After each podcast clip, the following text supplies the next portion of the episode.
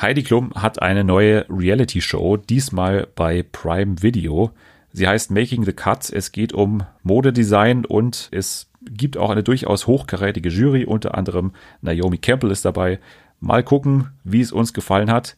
Was haben wir noch dabei? Wir haben außerdem die Netflix-Miniserie Unorthodox dabei. Und darin wird die Geschichte einer jungen Frau erzählt, die sich von der ultraorthodoxen jüdischen Religionsgemeinschaft der Satmara in New York befreit und ein neues Leben in Berlin anfängt. Ansonsten haben wir wie immer noch viele News zu besprechen, unter anderem zur deutschen Adaption von Are You the One? Wir gucken mal, was bei Promis unter Palmen passiert ist und wir spielen mal wieder eine neue Ausgabe von What's Wrong. Alles das jetzt bei Fernsehen für alle. TV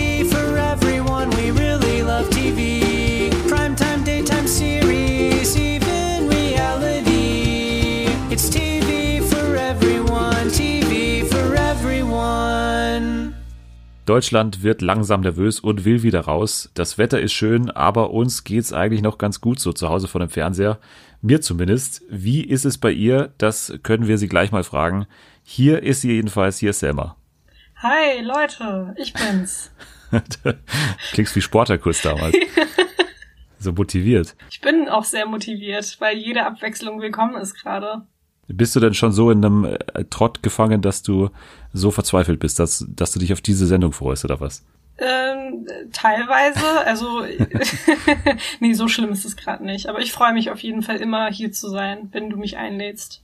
Bist du denn schon nervös? Ich habe ja gerade gesagt, die meisten sind schon nervös und wollen äh, die ersten Lockerungen oder hältst du es jetzt noch aus? Ich halte es noch aus. Also wenn irgendwie ich meinen Beitrag leisten kann zum Allgemeinwohl, dann mache ich das auch und es macht mir nicht so viel aus. Also ich habe irgendwie meinen Alltag so strukturiert jetzt mittlerweile, dass äh, ich es ganz gut aushalten kann. Was ist denn dein Alltag? Mein Alltag ist, ich schlafe sehr lange. Okay, ich bis Uhrzeit? Sehr, also mh, hm, bis zwölf würde ich sagen. Bis zwölf schläfst ich, du? Ja, ich gehe auch ziemlich spät schlafen. Okay. Ich glaube, ich bin jetzt jede Nacht so bis drei Uhr, halb vier wach. Das muss ich auf jeden Fall noch äh, auf die Reihe bekommen. Dann schreibe ich irgendwie, weil ich noch so ein paar Sachen für die Uni habe. Darüber freue ich mich gerade tatsächlich, äh, damit mein Gehirn nicht komplett einrostet. Dann gehe ich entweder spazieren oder sitze ein bisschen im Garten, höre Musik, mache Musik und schaue dann ab und zu auch mal eine Serie. Was war denn das letzte außerhalb von den Sachen, die wir heute besprechen, was du so geschaut hast? Das letzte, was ich geschaut habe, war.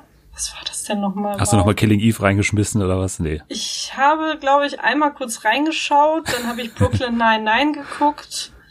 Es gab noch irgendwas. Und jetzt habe ich vergessen, was es war. Angela fällt Anaconda. Mir bestimmt noch, nee, nee, es fällt mir bestimmt noch ein später. Dann werfe ich es einfach rein. Genau, einfach unangemeldet gerne genau. ansprechen. Mir in den Satz fallen, das machen wir gerne so. ja. Gut, aber du hast ja auch Promis unter Palm geschaut, glaube ich. Das, äh, ja, auf jeden Fall. Das gehört zu einer guten Woche auch dazu. Ja, also es ist mittlerweile neben The Masked Singer, was ja jetzt leider auch ausfällt, ein Wochenend, äh, ein Wochenhighlight, nicht Wochenend-Highlight, Wochenhighlight. Ja, am äh, Dienstag äh, soll es ja weitergehen, also nach Plan äh, bei ja. The Masked Singer. Also da sind wir auch mal gespannt. Natürlich äh, ohne Publikum, aber immerhin mit Live-Shows. Die haben ja angekündigt, weil es auch ein paar Diskussionen gab, okay, vielleicht zeichnet die halt jetzt alle Folgen hintereinander auf mhm. und sozusagen die Jury oder das Ratepanel wird dann sozusagen zur Jury und entscheidet jeweils, wer weiterkommt. Aber Pro7 hat jetzt noch irgendwie gestern oder vorgestern gesagt, dass das nicht so sein wird. Also die, der Plan ist weiterhin, dass es Live-Sendungen sein werden und dass alles wie gehabt so stattfinden soll. Ja, so ist es auch besser irgendwie. Ich weiß nicht. Ich finde, diese Miteinbeziehung des Publikums ist, also des, des Fernsehpublikums, ist auch das, was irgendwie diese Sendung ausmacht, zum Teil. Bei Promis unter Palmen kann man nicht abstimmen. Ähm, wenn man denn abstimmen könnte, hättest du auch die Serie rausgewählt letzte Woche oder diese Woche? Der Trash-Teil in mir sagt nein, aber der menschliche Teil in mir sagt ganz deutlich ja weil sie sich vor allem in Kombination mit Matthias wirklich, also das war unterste Schublade ihr Verhalten Claudia gegenüber und allgemein auch diese Sticheleien und dieses, es ist einfach so gezwungen mittlerweile und sie ist nicht mehr so, ich weiß nicht, ich glaube, sie überschätzt sich mittlerweile auch ein bisschen, weil sie ist bei weitem nicht mehr äh, so, ich weiß nicht, scharfsinnig oder spitzzüngig, wie sie denkt also ich finde ganz vieles ist auch sehr vorhersehbar bei ihr mittlerweile und deswegen, weiß nicht, ich glaube, ich finde es ganz gut, dass sie raus ist. Da, das mag schon sein, aber das Habt war's ihr auch. nichts Besseres zu tun, als bei dem schönen Wetter stundenlang über so eine dumme Tuss zu diskutieren? Das, das ist ein guter Da Punkt. Das war einzig. Ich sag dir Einzig wahre. dich braucht man nicht strafen. Du bist mit dir selbst Ich gestraft verstehe genug. überhaupt, ich verstehe nur Gekreife und Schwäbisch von der schwäbischen Hausfrau, die sich umdreht mit der Nachbarin, weil sie eine Zwiebel nicht zurückbekommen hat. Sie ist ein Lügen. Wollt ihr mir nicht die Zwiebel zurückgegeben?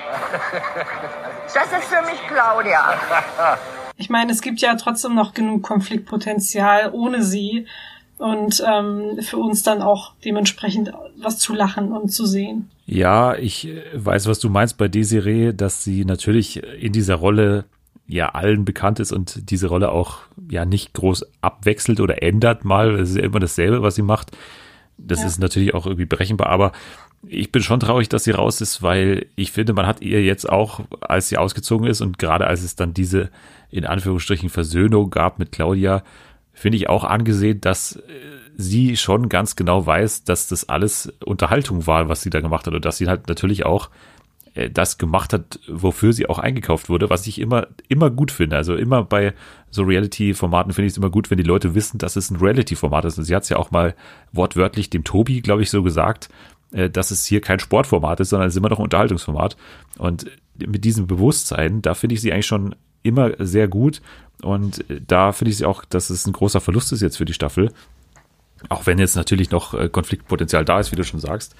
Ja, ich war jetzt schon traurig. Aber Matthias, glaube ich, bin ich jetzt mal gespannt, ob er jetzt diese Rolle einnimmt von Desiree oder ob er jetzt sozusagen ja wieder wechselt zu einer anderen äh, Position. Also man hat es ja schon so ein bisschen gesehen, dass er sich jetzt so an Karina auch so gehalten hat und dann auch mit ihr ja Desiree dann letztendlich auch rausgeschmissen hat.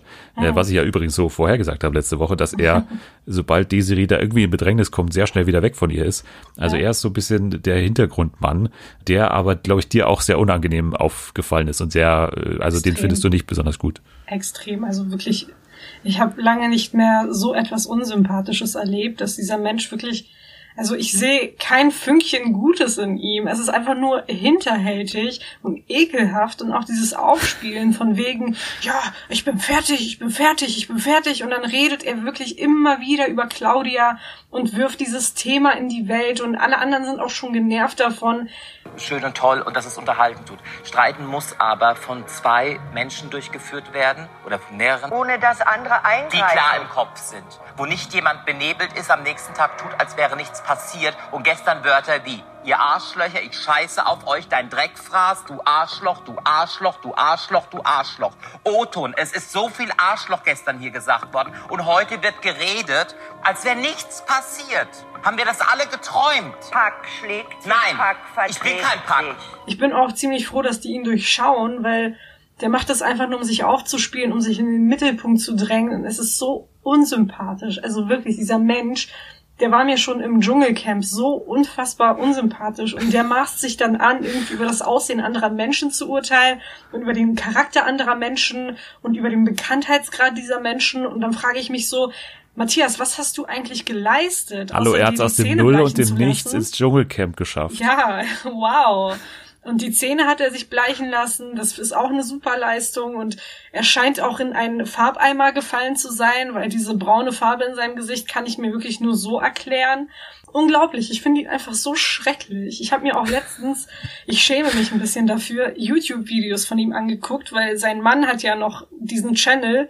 Und da sind auch so Kochvideos von ihm dabei oder auch dieses ähm, Ab ins Beet Bewerbungsvideo. Ist es das mit den langen Haaren? Ja, genau. Wie kann dieser Mensch so dermaßen unsympathisch sein? Also wirklich, so selbst wenn er versucht, sympathisch zu sein, ist er einfach nur so abstoßend.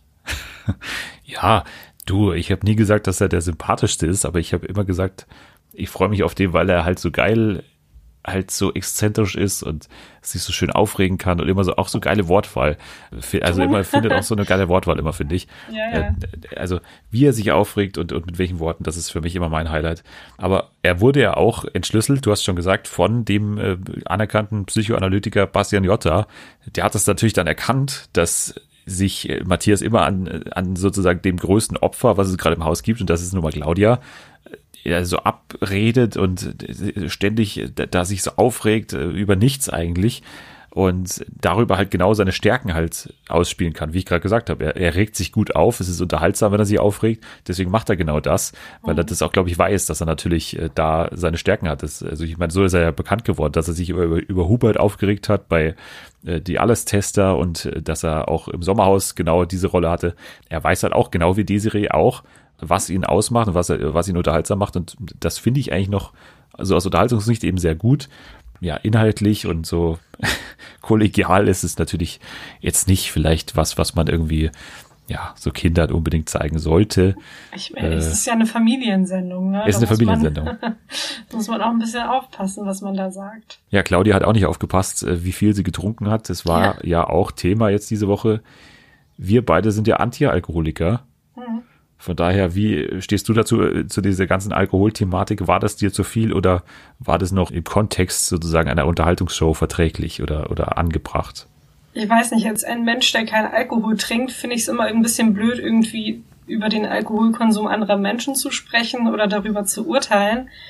Ich finde, es ist natürlich schon mehr als durchschnittlich, was Claudia da in sich reinschüttet und ich mache mir ein bisschen Sorgen um ihre Leber und ähm, auch allgemein um sie, weil ich weiß nicht, sie könnte halt so vieles dahinter stecken äh, an Gründen, weshalb sie so viel trinkt. Also gesund ist es auf jeden Fall nicht, aber es waren nur zwei Gläser. Wieder, ja, ja, die wir gesehen haben, ne? aber sie trinkt halt wirklich schon sehr viel. Aber irgendjemand hat auch gesagt, das ist eine erwachsene Frau, die weiß, was sie macht, die weiß, wie viel sie vertragen kann oder wie viel sie nicht vertragen kann, aber sie trinkt halt trotzdem. Das ist ihre Entscheidung und ich finde es dann auch dumm, dass man so ein Fass aufmacht und sich darüber aufregt, wie viel sie trinkt. Ich meine, seid ihr jetzt der Vormund von Claudia oder warum spielt ihr euch so auf? Soll sie doch einfach so, so viel trinken, wie sie will. Sie lässt die Menschen in Ruhe, sie wird irgendwie nicht aggressiv oder so. Im Gegensatz zu Desiree, die, die nüchtern ist, ne, und dann trotzdem fast die Hand gegen Claudia erhebt. Also wie gesagt, ich, ich will mir da nicht anmaßen, irgendwas zu diesem Alkoholkonsum zu sagen, aber ich weiß nicht, ich glaube, das ist nicht ganz gesund, aber wie gesagt, das ist ihre Sache. Ja, auch da passieren dann natürlich die Sachen, die wir bei Matthias hatten und Claudia, also dass sich dann da wieder daran Leute aufspielen. Also da hatten wir ja Jotta, der sich dann, mhm. der dann mhm. sogar das, den Alkohol versteckt hat und ja. auch Karina und so die dann sie so beschützen wollen, in Anführungsstrichen, aber mhm. im Endeffekt weiß halt jeder, okay, die, die macht halt, was sie will, was soll ich jetzt da machen, wenn die auf diesen ja. Strand da rausgeht. Ja. Der Einzige, der es richtig macht für mich, ist immer noch Ronald Schill, von dem ich irgendwie, also der irgendwie einen Heidenspaß hat an dieser ganzen Angelegenheit ja. äh, gefühlt. Eigentlich so der verlängerte Zuschauer eigentlich, der uns so ein bisschen vertritt da drin und eigentlich nur das Drama haben will, was wir alle haben wollen. Ja, also ich finde seinen Auftritt bisher äh, ziemlich gut, natürlich, also bei ihm habe ich ja schon letzte Woche gesagt, muss man immer sagen, okay, man muss den so ein bisschen ausklammern oder seine Persönlichkeit natürlich auch so ein bisschen ausklammern, wenn man das kann, weil der halt schon, ja, also chauvinistisch ist noch das, äh, das Netteste, was man sagen kann. Aber ja, das ist natürlich, also ich finde seinen Auftritt bisher auf jeden Fall super unterhaltsam und äh, irgendwie auch sympathisch. Wobei ich die Aktion, die er zusammen mit Desiree abgezogen hat, mit Claudia irgendwie überhaupt nicht gut das war wirklich, es war schon sehr ekelhaft. Weil erstmal da so, so ein Drama drum machen und dann sie abfüllen, obwohl irgendwie äh, gefühlt die ganze Zeit schon dieses Thema da durch die Gegend ging und dass man da auch so ein Drama gemacht hat, dass man rumgezickt, rumgeschrien hat und dann trotzdem Claudia am Ende wieder abfüllt und dann so auf heile Welt tut. Das finde ich ja, klar, es ist sehr unterhaltsam gewesen, das muss man auch sagen, aber ich finde es menschlich gesehen nicht ganz vertretbar. Was ich ja lustig finde bei dem Ronald, ist ja, dass er mal tatsächlich Richter war und dass mhm. er ja Leute in den Knast gesteckt hat für irgendwie minimale Mengen an Drogen oder Gras oder so. Ja. Und jetzt hier den großen äh, Anstifter für Konfro und letzte Woche hat er gesagt, ja, schlag sie doch mal, also hau ihr doch mal eine rein. Also natürlich auch wahrscheinlich ein bisschen im Scherz, aber allein, dass er sowas als Jurist und irgendwie Ex-Richter ja. sagt, das ist halt die komplette Umkehrung von seiner damaligen Position irgendwie. Richter naja. gnadenlos. ja. ja. Richter, ja. Richter würdelos jetzt mittlerweile bei Promis und Palmen. Höhlenlos auch. Und höhlenlos. Ja. ja, so viel zu Promis oder Palmen. Wir werden in der nächsten Woche immer mal wieder so ein bisschen darauf zurückkommen, bestimmt. Aber mhm. gut, dass ich jetzt auch mal deine Meinung hier abgefragt habe. Du bist also auch noch, äh, ja, nicht restlos begeistert, aber schon sehr unterhalten. Ich bin sehr unterhalten, wirklich. Das ist äh, eines der besseren Trash-Formate der, der letzten paar Jahre für mich. Mal gucken, wie es ausgeht, wer am Ende gewinnt. Wir werden dranbleiben.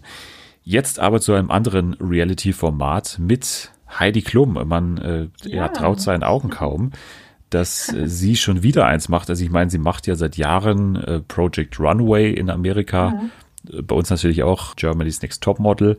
Und jetzt macht sie bei Amazon, äh, bei Prime Video ein Format, das heißt Making the Cut. Und es geht grob gesagt um äh, Modedesign und hat zusätzlich eine ziemlich hochkarätige Jury. Und sie macht es zusammen mit Tim Gunn, mit dem sie auch schon bei Project Runway zusammengearbeitet hat. Magst du mal ein bisschen erklären, worum es denn noch so geht oder was ein bisschen genauer so das Thema ist? Es ist ein Wettbewerb zwischen aufstrebenden Designerinnen und Designern. Und diese Designerinnen und Designer kommen irgendwie aus allen Ländern dieser Welt zusammen und haben die Möglichkeit, am Ende eine Million Dollar zu gewinnen, um dann ihre Marke irgendwie auszubauen und dann auch auf dem internationalen Markt Fuß zu fassen. Der Weg dahin ist so ein bisschen, ja, der ist nicht, nicht ganz einfach. Die müssen immer wieder neue Outfits kreieren, diese dann während einer Modeschau präsentieren, müssen sich dann auch der Jury stellen und dem Urteil der Jury. Und es gibt dann nach jeder Competition oder nach jeder Modisch, Modenschau ein Gewinner, der dann sein Outfit irgendwie im Amazon äh, Making, Making the, the, Cut, Cut Store. Store genau verkaufen kann. Und diese Jury besteht schon aus wirklich hochkarätigen Juroren. Also mhm. wir haben da Heidi Klum natürlich drin. Tim Gunn ist nicht dabei in der Jury, der ist nur so, also der ist mehr oder weniger der äh, von den beiden äh, Moderatoren, der so ein bisschen mehr bei den Kandidaten ist und auch genau. äh, bei den Challenges oder bei den, ähm, ja, bei dem Prozess des Herstellens dann immer dabei ist. Heidi Klum sitzt auch in der Jury. Dazu Naomi Campbell, Nicole Ritchie, Joseph Altuzara, glaube ich, mhm. Karine Reutfeld und Chiara Ferrani, wobei die jetzt noch nicht in den vier Folgen, glaube ich, da war. Die stand aber auch äh, im Internet da, dass sie irgendwann mal noch dazukommt. Okay. Ähm, aber diese vier sind erstmal die Hauptjuroren, die bis jetzt da sind. Und die haben dann diesen Catchphrase, wo dann auch der Sendungstitel dazu kommt, also dieses Making the Cut. Und dann sagt immer Heidi Klum zu den Designern, die immer vor ihnen stehen, dann hier so und so, you've made the cut oder you, you've not made the cut. Das ist dann eben immer dieser Catchphrase, den dann immer sagen dürfen oder den Heidi Klum dann immer sagen darf. Ähm, und dann fällt immer am Ende der Sendung jemand raus und ein paar bleiben drin. Manche bekommen auch gar keine Wertung, was ich gar nicht so verstanden ja. habe. Also manche werden einfach gar nicht angesprochen bei diesen mhm. Bewertungen dann. Naja, aber das ist erstmal das äh, Konzept, nicht so schwierig. Also die bekommen eine Aufgabe, machen dann verschiedene Kleidungsstücke, es sind meistens mehrere sogar auf einmal. Und dann werden die bewertet, also zuerst werden die auf der Modeschau vorgestellt und dann äh, werden die bewertet. Ja, wie hat's dir gefallen? Du hast zwei von vier Folgen gesehen, genau. die bisher da sind, wobei heute am Freitag kommen dann die nächsten zwei raus, also sechs sind dann bisher mhm. da. Ich habe alle vier gesehen. Wie hat's dir gefallen?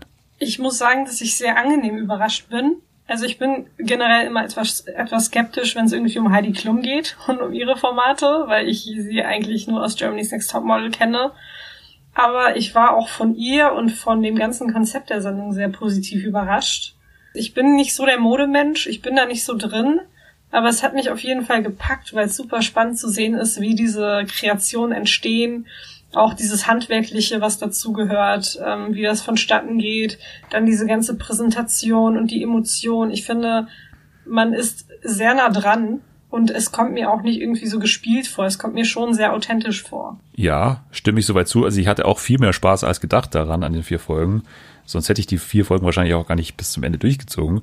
Mhm. Aber nee, mir hat's auch gut gefallen. Ähm, ich finde auch, dass ja schon überraschend dieser Prozess des Machens eigentlich schon im Mittelpunkt steht. Also es geht wirklich nicht so sehr um, um irgendwie Konfro oder so ja. oder darum, ja, bei, bei GNTM eben wie die Mädchen miteinander interagieren und dieses Drama hinter den Kulissen und so. Mhm. Das ist eigentlich überhaupt nicht das Thema, sondern es geht wirklich um die, um die Sache an sich. Man muss halt sagen, ich habe mich erst gewundert, dass es wirklich so gut aussieht. Es ist wirklich ein großer Produktionswert eigentlich dabei. Ja. Also viele Kameras, viele, ja, also hochwertige Bilder auch, gut ausgeleuchtet. Diese Moden schauen sowieso, sehen eh toll aus. Mhm. Natürlich braucht man das auch natürlich, um diese einzelnen Kleidungsstücke so ins Zentrum zu rücken, natürlich, dass das alles gut aussieht. Aber auch wie dann dieser Prozess des Herstellens aussieht. Also sie haben wirklich immer schon im Bild auch, also quasi animiert diese ganzen Zeichnungen. Also das beginnt ja dann meistens mit Skizzen von diesen einzelnen Designern.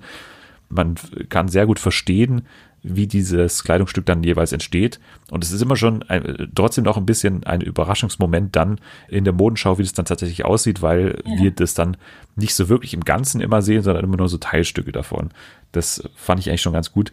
Aber was natürlich auch mir dann irgendwie, also klar wurde, natürlich ist es auch so schön gefilmt, weil es halt und das muss man sich immer im Klaren sein, natürlich auch eine Werbeveranstaltung für Amazon ist dieser Making the Cut Store. Ich weiß nicht, ob du da schon mal vorbeigeschaut hast. Ähm, ich auch nicht. Aber ich denke mal, dass sie natürlich auch ein bisschen davon abhängig machen, wie erfolgreich ist die Sendung, äh, von dem, was da alles verkauft wird oder wie viel da verkauft wird. Ja, im Mittelpunkt stehen ja dann natürlich die Teilnehmerinnen und Teilnehmer, also die einzelnen ja. Wie findest du die bisher? Also findest du diese gut eingeführt oder äh, hast du da schon jemanden, wo du so mitfieberst? Also ich finde, nicht, dass alle gut eingeführt worden sind. Also bei einigen denke ich mir auch immer wieder so, hä, wer ist denn das jetzt? Oder der Name sagt mir nichts oder das Gesicht sagt mir nichts, weil ich habe das Gefühl, es wird auch schon stärker der, der Fokus auf einzelne Teilnehmerinnen oder Teilnehmer gelegt und die anderen bleiben dann so ein bisschen im Schatten oder im Hintergrund. Hm, ich muss sagen, ich fiebere mit zwei Kandidatinnen mit bis jetzt. Also einmal Esther aus Berlin und einmal G1 aus den USA. Und ähm, ich hatte tatsächlich auch zwei, beziehungsweise eine Kandidatin und einen Kandidaten, die mich sehr nerven. Martha aus den USA und Sabato aus Italien, weil er mich an Menschen aus meinen Seminaren erinnert, die wirklich das Gefühl haben, dass der Dozent oder die Dozentin nur mit ihnen spricht. Und dann müssen die nach jeder Aussage bestätigen oder, oder verneinen oder irgendwas hinzufügen. Und solche Menschen kann ich echt null ausstehen. Und Sabato erinnert mich wirklich an diese Menschen. Genau, Sabato ist auch der älteste im Feld, also der ist 64, äh, kommt aus Mailand mhm. und ist eigentlich so der Inbegriff, also wie ich mir so einen Modedesigner auch vorstelle. also wirklich großes Ego, auch so eine Künstlerpersönlichkeit, also der dann irgendwie nicht so gut mit anderen auch zusammenarbeiten kann. Ich weiß nicht, die zweite Folge war die schon, war das schon die äh, Folge, wo die zusammenarbeiten müssen? Nee, das ist die dritte. Genau. Da geht es dann nämlich darum, dass die Teams bilden, also immer Zweierteams, und da arbeitet dann der Sabato mit dem Jüngsten zusammen, also mit dem, wie hieß der nochmal, äh, Sander. Belgier, genau, genau 24. Ja, okay. Und das war dann auch ein cooles, äh, also ein cooles Pairing so.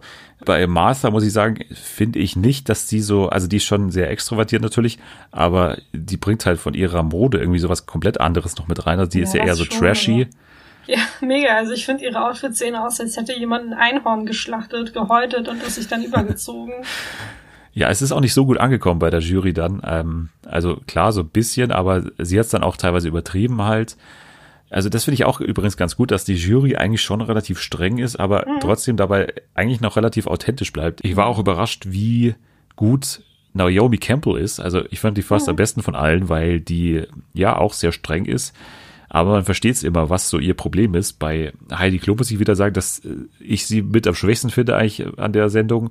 Die Grundkritik, die sie eigentlich immer hat, ist immer, dass sie, dass sie das, was da jetzt gerade auf der Bühne ist, nicht tragen würde. Sie sagt eigentlich nichts anderes als, ja, ja, I would wear this oder I, I, no, I, I wouldn't wear this. Und das ist dann immer ihre Hauptkritik an der ganzen Sache. Hier, die Richie finde ich auch ganz gut. Wobei ich nicht ganz verstehen kann, was sie denn jetzt auf einmal zur Modeexpertin macht. Also ich hatte sie irgendwie gar nicht auf dem Schirm und dann taucht sie da plötzlich auf.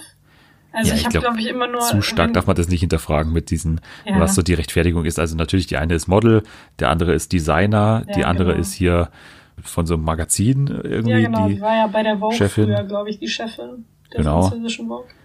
Ja, und Nicole Ritchie ist halt wahrscheinlich einfach Modefan, weiß ich nicht. Freundin von Heidi Klum, weiß ich nicht. Ja. Aber ich finde, die macht es auch ganz gut. Also die ist auch ganz sympathisch. Ich habe an der Jury so weit nichts auszusetzen, außer halt Heidi Klum, die da so ein bisschen drin steht und ja, nicht so wirklich voranbringt, finde ich. Es gibt auch diese komischen, ja, also das ist mir fast das ganz Schwächste an der Sendung. Also diese komischen Zwischenteile, wo sie mit Tim Gunn so komische Sachen macht. Also ja. Das heißt dann irgendwie so, also sie sind ja in Paris, das haben wir noch gar nicht gesagt. Also sie sind in den ersten vier Folgen in Paris, danach geht's nach Tokio. Jetzt sind sie aber in Paris und ja, und da sind halt zwischendrin einfach Tim Gunn und äh, Heidi Klum, die einfach irgendwelche Sachen zusammen machen. Ich weiß nicht, ob du schon bei der Folge warst, wo sie ein Porträt anfertigen lassen. Nein. Nee. Nee. Dann gehen sie auch noch fechten in der vierten Folge. Also es wird ganz wild. Aber auf jeden Fall verlässt man sich da irgendwie auf diese Chemie, die ja schon da ist zwischen den beiden, aber die nicht ansatzweise so interessant ist, wie die gerne hätten, glaube ich. Ja. Ich fand es auch so ein bisschen, die waren ja auch da äh, bei der Moulin Rouge in Genau. Paris und da habe ich auch nicht ganz verstanden, was das sollte. Aber es stört halt nicht so sehr, weil die halt höchstens irgendwie 1,30 lang sind ja, oder so. genau. Das ist halt einfach nur so ein kleiner Trenner zwischendrin. Aber ich hätte es jetzt auch nicht unbedingt gebraucht. Also ich weiß auch nicht. Also klar, die, die haben schon eine Chemie, aber so zur Schau stellen muss man die halt auch nicht. Aber Tim genau. Gunn finde ich so als so der ja, Betreuer mehr oder weniger von den Kandidaten eigentlich ganz gut. Hm, Finde ich auch. Wir können doch ganz kurz was zu den einzelnen Stils oder Stilrichtungen sagen von den ganzen. Ist da jemand dabei, wo du sagst, da gefällt mir die Mode wirklich am besten? Du hast auch gesagt, du bist jetzt auch nicht so der Modefan oder so, ich auch nicht, aber jemand dabei, wo du sagst, okay, da sehe sogar ich, dass das einigermaßen gut ausschaut. Ich weiß nicht. Also ich glaube, jeder hat in seinem eigenen Stil das Beste draus gemacht oder macht das Beste draus. Und wie gesagt, ich bin wirklich keine Expertin. Ich kann jetzt einfach nur sagen, was für mich gut aussieht oder woran ich mich erinnern kann. Und ich finde zum Beispiel die Outfits von G1 richtig gut, weil da auch so ein bisschen dieses Kulturelle mit einfließt, weil ihre Eltern aus Südkorea stammen und sie vermischt dann diese Einflüsse mit dem amerikanischen oder mit dem etwas westlicheren, wenn man das so sagen kann. Zum Beispiel das Kleid, das weiße Kleid, was dann auch im Store verfügbar war nach, nach Folge 2, finde ich mega cool. Es ist super schlicht, aber es sieht richtig gut aus. Ich habe das Gefühl, es kann auch jeder tragen. Also sowas mag ich ja, wenn, wenn Sachen jetzt nicht so übertrieben etepetete sind, ne? Wenn man die dann auch, wenn sie wirklich jeder tragen kann, unabhängig vom Aussehen, unabhängig von der Hautfarbe, der, der, der Figur. Also sowas zum Beispiel, finde ich ganz cool. Ich finde auch den Style von Esther cool, dieses, dieses Schwarze. Sie, sie weicht ja irgendwie auch nicht davon ab. Sie hat ihren Stil und den prügelt sie durch und es scheint ihr anzukommen. Ja, in der dritten muss sie dann mit jemand anderes zusammenarbeiten. Und da ist natürlich dann die Frage, ob sie bei dem Schwarz bleiben kann. Spoiler, nein. Sie muss dann auch mal Kompromisse eingehen tatsächlich. Aber sie macht ja normalerweise wirklich alles in Schwarz. Ja, genau. Das ist halt ihr Stil, aber ich finde es halt manchmal ein bisschen, also es gibt auch noch andere Farben. Also es gibt Ja, einen, der macht alles schwarz-weiß zum Beispiel. Ja, ja. Das sind halt so deren Stile irgendwie. Ähm, Muss man wahrscheinlich akzeptieren, aber manche werden halt auch dafür kritisiert, dass sie zum Beispiel, also dass sie machen drei Teile und dann sagen die halt, ja, eins von denen passt nicht so wirklich dazu. Wobei ich halt auch sage, okay, die machen halt verschiedene Sachen mal wenigstens. Bei den anderen sieht das meiste irgendwie super ähnlich aus. Stimmt, ja. Manchmal fällt es mir auch schwer, da irgendwie so den Unterschied auszumachen. Und was wir auch noch nicht gesagt haben, es ist ja meistens so, dass die halt ein Teil machen, was dann eben accessible ist. Also die ma- machen meistens eins, was halt ja für den Laufsteg eher geeignet ist und dann halt noch ein zweites, was accessible ist. Und dieses accessible Teil, das kommt dann auch in den Making the Cut Store, wenn die eben dann die jeweilige Sendung oder die jeweilige Ausgabe gewinnen. Also das ist dann natürlich schon eher für die für den breiten Markt da und das ist auch das, was dann auch die Judges immer sagen, was ich auch gut finde, dass sie halt dann danach beurteilen, okay, kann man das überhaupt verkaufen? Und das ist bei der Esther halt sehr stark so, dass man das auch verkaufen kann, weil Schwarz Ja. halt wirklich eine gute Farbe ist, die man auch ver verkauft bekommt. So andere Leute, hier Martha oder so, klar, das kann man schon auch verkaufen, aber wahrscheinlich jetzt, äh, da würden sie bei dir keinen Abnehmer finden. Nee, auf keinen Fall. Ich verstehe auch nicht, wer das tragen möchte. Ich finde, das sieht alles so nach Kindergeburtstag aus.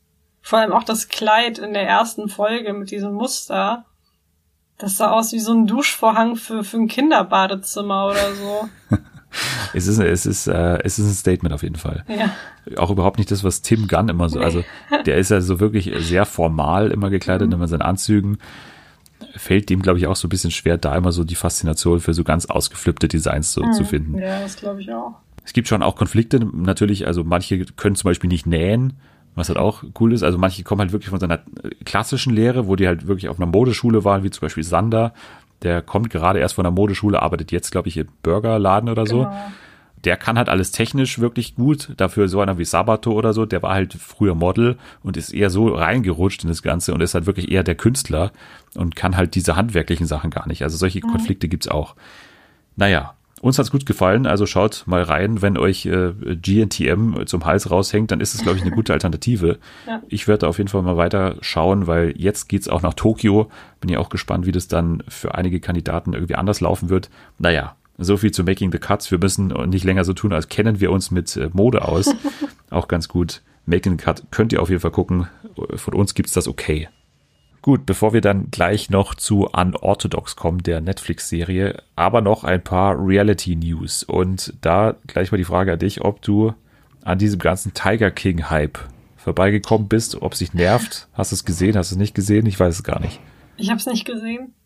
Und ich muss sagen, ich bin etwas genervt davon, weil ich nur dieses Bild von diesem Typen sehe mit dem Tiger. Und dann bekomme ich halt schon das Kotzen, weil er aussieht wie der größte Proll. Aber es sind ein paar Leute dabei, die das hypen, denen ich schon vertraue, was so äh, Fernseh- und Seriengeschmack betrifft. Deswegen bin ich so ein bisschen, ich weiß, ich bin gerade am überlegen, ob ich das auch gucken soll. Aber ich bin ja so der Mensch, der generell erstmal alles ablehnt, was extrem gehypt wird. Weil das ist bei Netflix-Sachen insbesondere immer so, dass da plötzlich dieser Hype kommt, dass man auf einmal so über Nacht gefühlt wirklich überall was darüber lesen kann. Das finde ich dann immer super abstoßend. Ja, Tiger King hat halt gerade vor allem den Vorteil, dass halt alle zu Hause hocken. Ja. 34 Millionen Zuschauer in den USA angeblich. Also das ist schon eine Stranger Things Zahl. Mhm. Und ich kann äh, auch natürlich verstehen, dass man da ein bisschen äh, zurückhaltend ist. Äh, Es ist nicht die, also ich habe es letzte Woche vielleicht nicht dezidiert genug gesagt. Es ist nicht die beste Dokumentation von einem journalistischen Standpunkt aus. Also das sieht man ganz deutlich und das müssen auch alle zugeben, die das geschaut haben. Man lässt sich da schon sehr von seinen Gefühlen leiten, auch wenn man das guckt. Also gerade diese Charakterisierung von Carol, also dieser Frau, die natürlich ein zweifelhafter Charakter ist, aber die hier natürlich dargestellt wird, also auf eine Art und Weise, die schon problematisch ist aus so objektiven Gesichtspunkten. Naja, aber da muss man ein bisschen drüber hinwegschauen, weil es einfach todesunterhaltsam ist. Also man darf es wirklich nicht als so ein journalistisches Masterpiece sehen, sondern es ist halt wirklich Unterhaltung und äh, Docutainment oder wie man auch sagen will. Das ist halt so. Also das muss man ein bisschen akzeptieren, aber von dem Standpunkt her gibt es eigentlich kaum was Unterhaltsameres. Deswegen Okay. immer noch mal eine Empfehlung, aber man sollte es nicht zu ernst nehmen. Ganz klar. Warum ich es aber noch mal aufbringe, ist jetzt natürlich die Meldung, dass ja angeblich gerade eine Folge 8 noch äh, erscheinen soll, jetzt in den nächsten Tagen. Es sind ja sieben Folgen in dieser ersten Staffel gewesen. Aber Jeff Lowe, also dieser Geschäftspartner von äh, Joe Exotic, hat auch gesagt, dass jetzt noch eine kommen soll. Soll eine Art Reunion sein und Carol Baskin soll da nicht dabei sein. Sie hat aber auch gesagt, dass sie da jetzt gar nicht so großes Interesse mehr dran hat, da irgendwie teilzunehmen, was ich auch ihr nicht verüble, wenn man das sich angeschaut hat. Also Carol Baskin soll nicht mehr dabei sein, aber eine Folge 8 soll noch irgendwie kommen. Es stand auch im Raum, ob es vielleicht ein 1. April-Scherz ist, kann auch sein. Aber also das klang jetzt alles mal ganz vertrauenswürdig, dass da tatsächlich was in Arbeit ist. Aber keiner weiß so genau, was es dann sein wird. Was jetzt aber auch noch der Fall ist, und das passt jetzt eigentlich nicht so sehr in die Reality News, ist aber, dass mehrere schon natürlich Interesse jetzt daran bekundet haben, das jetzt zu verfilmen. Also das war ja davor schon, glaube ich, ein Thema. Aber jetzt gibt's eine bestätigte Serie schon und noch eine zusätzliche, über die jetzt nachgedacht wird. Und für die, die schon in Arbeit oder die schon jetzt wirklich äh, geplant ist, dafür ist jemand zuständig, den wir eigentlich gerne mögen, und zwar Kate McKinnon. Kennst du ja Oh. auch? Ja. Genau. Und die produziert eine Serie namens Joe Exotic, das ist schon bekannt. Und sie selbst soll darin auch Carol Baskin spielen. Okay. Und das Ganze soll basieren auf der zweiten Staffel von diesem Over My Dead Body Podcast, also dieser Podcast, der auch noch diese ganze Geschichte begleitet. Das ist erstmal die bestätigte Geschichte. Jetzt ist aber auch noch Ryan Murphy, der ja im Vertrag ist mit Netflix.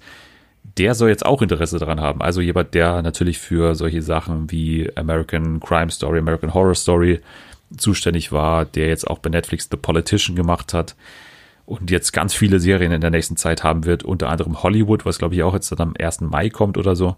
Also der hat ja eh diesen Mega-Vertrag mit Netflix und deswegen nicht ganz unwahrscheinlich, dass da von ihm was kommt. Der soll jetzt auch nochmal Interesse bekundet haben und da soll Rob Lowe gerade im Gespräch sein, äh, Joe Exotic zu spielen. Also in der Okay. Hauptrolle dann. Ja, Mal gucken, was da daraus wird. Ich finde, man muss es nicht unbedingt verfilmen, weil Ja. das haben die ja auch selber gesagt. Man kann hier kaum mehr was irgendwie eine Stufe nach oben drehen. Also, oder man kann das kaum mehr dramatisieren, weil es schon so unglaubwürdig alles ist. Und ich glaube, das nimmt so ein bisschen bei einer Serie irgendwie den Reiz. Äh, Aber ich lasse mich da gerne überraschen, was dabei rauskommt. Eine Produktion, bei der du auch mitreden kannst, weil du sie ja sehr mochtest. Wir haben auch schon drüber gesprochen. Are You the One? Äh, kommt ja nach Deutschland. Das war ja schon länger bekannt. Jetzt ist aber auch bekannt, dass, ja, also es könnte so ein kleines Zeichen sein, dass RTL eigentlich ganz zufrieden ist, was dabei rausgekommen ist. Denn sie haben jetzt bekannt gegeben, dass äh, Are You the One nicht bei TV Now oder nicht nur bei TV Now erscheinen wird, sondern tatsächlich auch in der Primetime bei RTL laufen wird. Was sagt das jetzt für dich aus? Es sagt für mich erstmal aus, wie bei allen Produktionen, dass ich keine allzu hohen Erwartungen haben soll. Aber wie du schon gesagt hast, von Seiten des Senders ist es ja eigentlich ein ganz gutes Zeichen, wenn man dann so viel Vertrauen in die Produktion hat, dass man sie dann einfach direkt in die Primetime nimmt, statt nur auf äh, TV Now zu veröffentlichen. Also ich bin echt gespannt. Ähm, Jesus, ich ich gla- hab so eine riesige Hummel hier drin. Alter, Okay. bin ich gerade erschrocken. Warte mal kurz, ich muss kurz schauen, dass meine Ja. Katze da nicht dran geht oder so. Okay. Oh Ja. Gottes Willen. Man hört sie halt voll. Krass. Ich, ich habe Angst. Ich brauche den Sanitäter. Okay, an der Stelle habt ihr gerade einen kleinen Schnitt gehört. Hier ist tatsächlich gerade eine riesige, ich glaube, es war gar keine Hummel. Es war, glaube ich, wirklich, es war ein großes Flugobjekt, was unglaublich laut war. Es hat uns gerade wirklich bei der Aufnahme extrem behindert und es war, glaube ich, auch gerade eine kleine Dschungelprüfung für mich. Es war schon eine kleine Vorbereitung, was da vielleicht in ein paar Jahren kommen könnte. Ich habe kurz Angst bekommen und deswegen mussten wir kurz unterbrechen. Wir hatten gerade gesprochen über Are You the One? Äh, Genau. Ja, du freust dich drauf.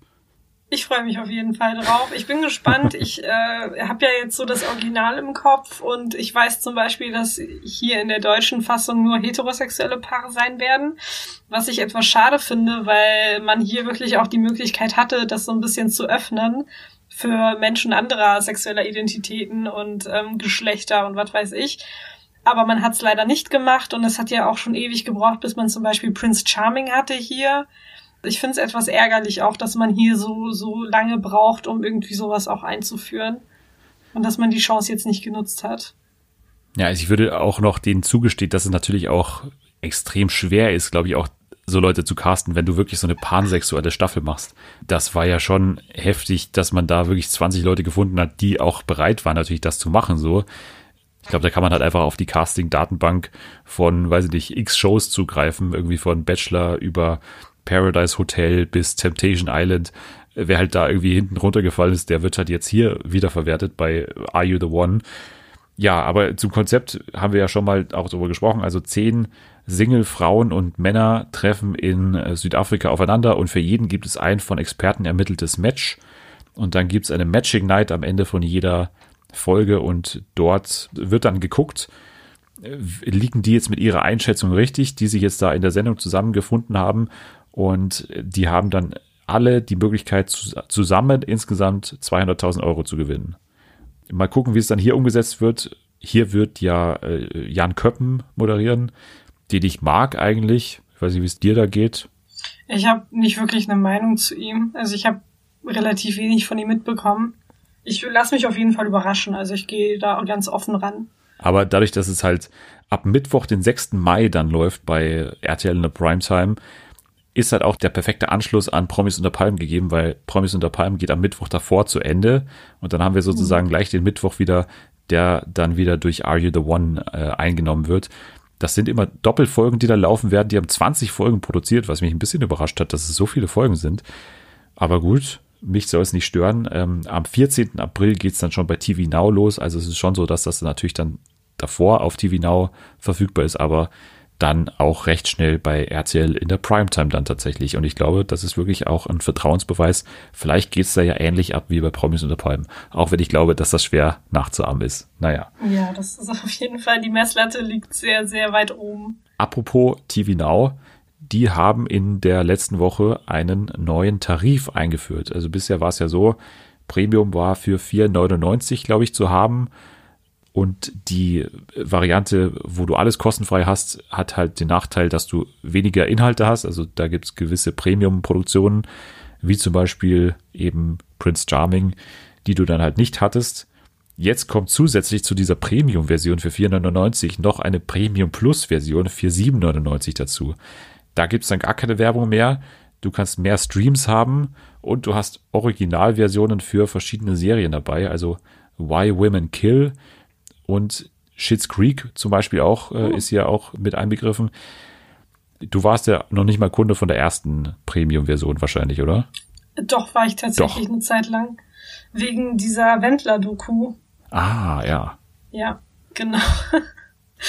Peinlich, aber ja, war ich tatsächlich. Und ich weiß gar nicht, vielleicht läuft der Vertrag noch weiter. Ich bin da immer so ein bisschen hinterher. Deswegen habe ich auch immer noch mein Magenta TV Abo und jetzt auch Disney Plus. Deswegen ist manchmal auch nicht so schlecht. Du hast jetzt schon Disney Plus. Ja, ja, ich habe ja wegen Magenta TV Disney Plus. Ah, okay, verstehe. Für drei Monate, glaube ich, kostenlos. Das kann sein, Ja, ja. da muss ich, da muss ich auch sehen, dass ich das rechtzeitig kündige, damit ich da nicht auch noch Disney Plus an der Backe habe irgendwann. Aber Stars hast du auch immer noch. Äh, ja, Stars Play habe ich auch noch. Okay. Aber das Wir decken hier, also ich, ich, ich, ich, stelle mich Ja. gerade, ich bin jetzt gerade hier ähm, äh, Peter Zwegert und habe schon die das Whiteboard so vor mir. Ja, Selber stark verschuldet. So, ja, genau. Pro Monat so Streamingdienste. 150 Euro für Streamingdienste gefühlt. Muss ich das mal, sein? Ich, ich muss, ja, wie soll ich denn sonst hier mit dir in diesem Podcast über Serien Stimmt. sprechen, Dennis? Das kannst Da du auch, glaube ich, von der Steuer mal- absetzen. Ich Da muss mal, musst du dich mal auch mal fragen, ja genau, musst du dich auch mal fragen, welchen Part du hier spielst. Ja, ich glaube, ich treibe dich in den Abgrund. Also, wenn ich das mir so anhöre, dann wirst du, glaube ich, wegen mir bald mal bei RTL landen im Nachmittagsprogramm. So viel zu TV Now.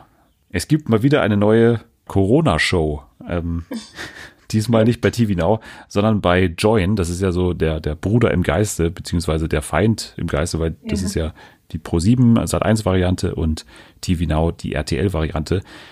Und das Ganze heißt Join Me at Home. Und das soll ein neues Corona-Format mit Promis sein. Und was wären da so Promis, die dir da so vorschweben würden, die jetzt so ein Format machen könnten, wo die so ja, private Einblicke teilen, wo die Fragen beantworten und wo die gegeneinander Challenges machen?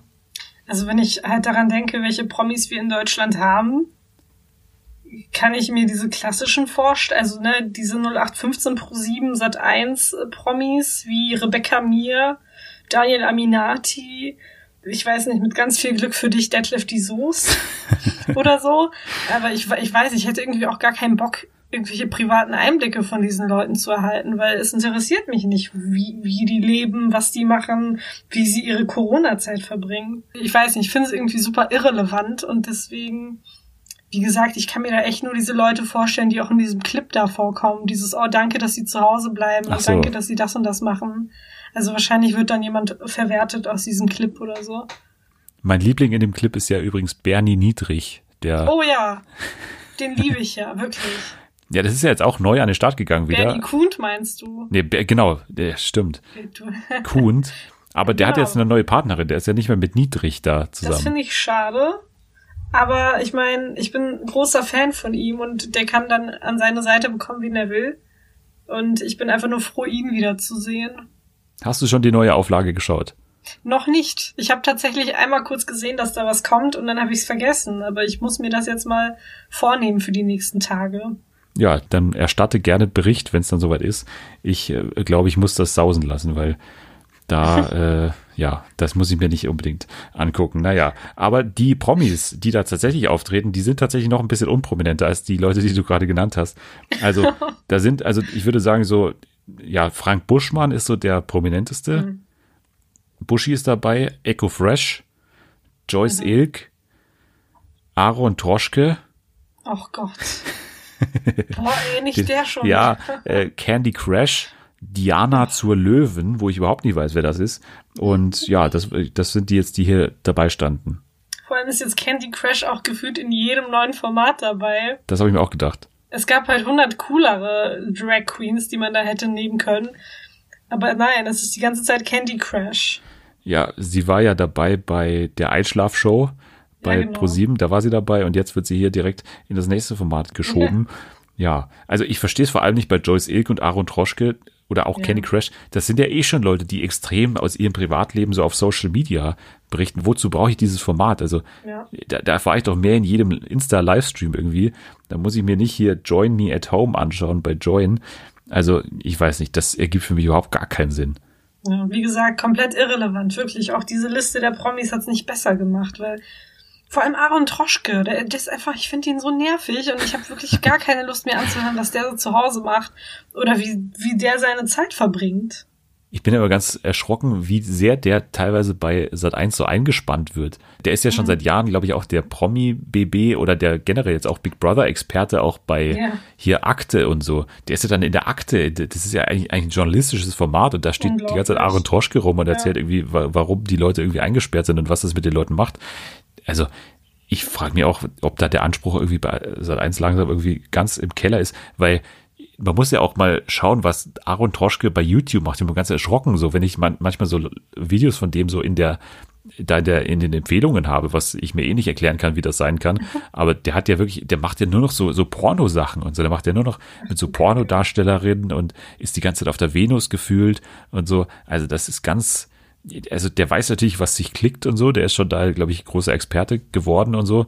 Aber das ist halt mittlerweile auch berechnend. Der macht alles nur noch, gefühlt ist jedes Video mit äh, hier Katja Krasavice und halt mit, mit äh, wie, wie heißt diese Pornodarstellerin, die, die Blonde? Lucy Cat, oder? Lucy Kenn Cat. ich nicht, keine Ahnung. Ja.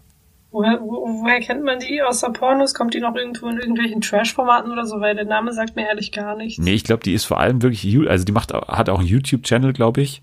Okay. und ist so bei YouTubern so ganz, also bei den Rocket Beans war die auch schon ein paar Mal und so.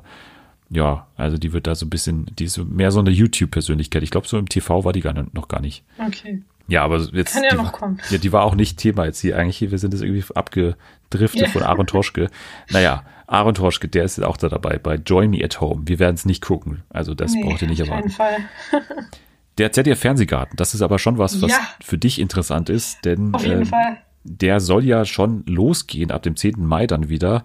Ich glaube, diese ersten paar Sendungen, das ist ja immer dieses Fernsehgarten on Tour oder was, was sie da machen, das hätte ja eigentlich schon losgehen sollen oder das stand zumindest an, dass es jetzt dann bald losgeht. Das wurde ersatzlos gestrichen.